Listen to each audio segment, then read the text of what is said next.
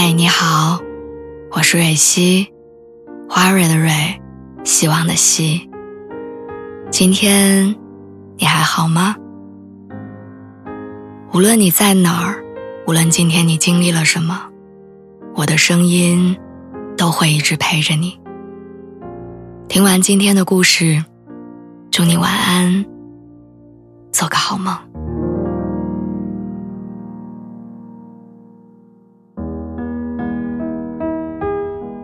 电视剧《回响》当中有这样一段对于婚姻关系的描述，说第一个阶段是口香糖期，又甜又腻；第二个阶段是鸡尾酒期，感情一点都没有减少，只不过换了一种方式，通过孩子来爱彼此；而第三个阶段是飞行模式期，好像把爱忘了，就像手机调到了飞行模式。明明没有关机，但却没有信号。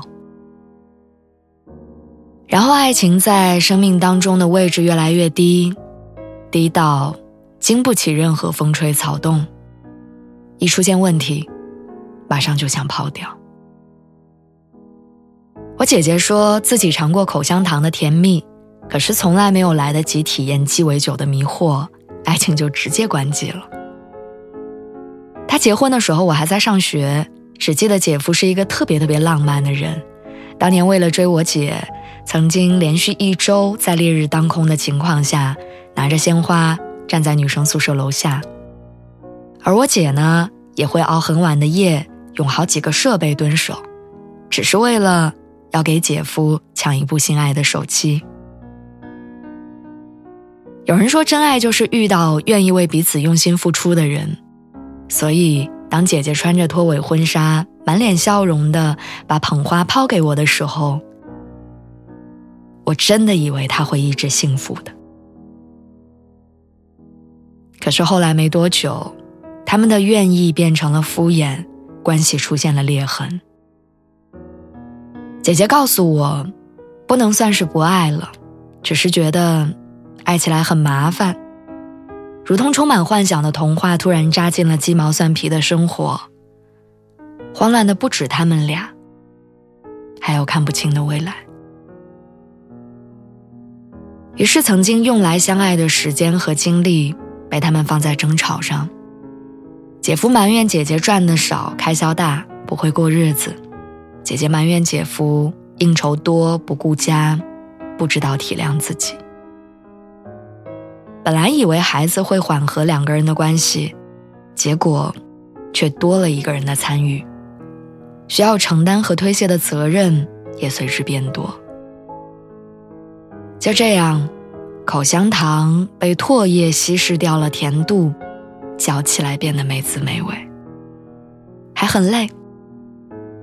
于是为了解脱，他们宣告了结束。跟我姐姐不同，我爸妈的婚姻似乎没有按部就班的从齁甜降到味同嚼蜡，他们的爱情仿佛一直都是最接近于身体的温度，让婚姻的热水不至于飞得太快，也不至于冷得太早。我爸保持着非特殊一定要接老婆下班的习惯，直到我妈胜利退休。我妈呢，不管多晚，只要我爸说会回家。他就必须等他进了屋，才会安心的睡下。纪念日会给对方准备惊喜，但总是旁人看起来很普通的那种，比如说做一桌我爸爱吃的菜，买一束我妈喜欢的花儿。有一回，两个人直接坐上火车，在附近来了一次浪漫游。他们不是不会吵架，他们几乎每天都在争吵。可能是因为我爸为了省钱从单位走了回来，可能是因为我妈添置了稀奇古怪的东西，可能是爸爸顺路买了一斤烧酒，或者是妈妈扔掉了爸爸攒的快递箱子。看似微不足道的争论，其实都藏着他们爱对方的证据。担心对方的身体，惦记对方的安全。我爸说。维护好一段婚姻，其实和维护身边的日用百货一样。家里的洗衣机坏了，你应该反思自己的使用习惯有没有问题，然后马上修理，而不是埋怨它坏掉，然后丢掉。爱情是需要经营的，可是经营不是一个人的事情，更不是两个人牵强的维持着，等待婚姻从第一个阶段走向痛苦的完结。哪有什么一眼就能看到头的日子呢？世间的所有美好，都是有心人一点一滴积累起来的。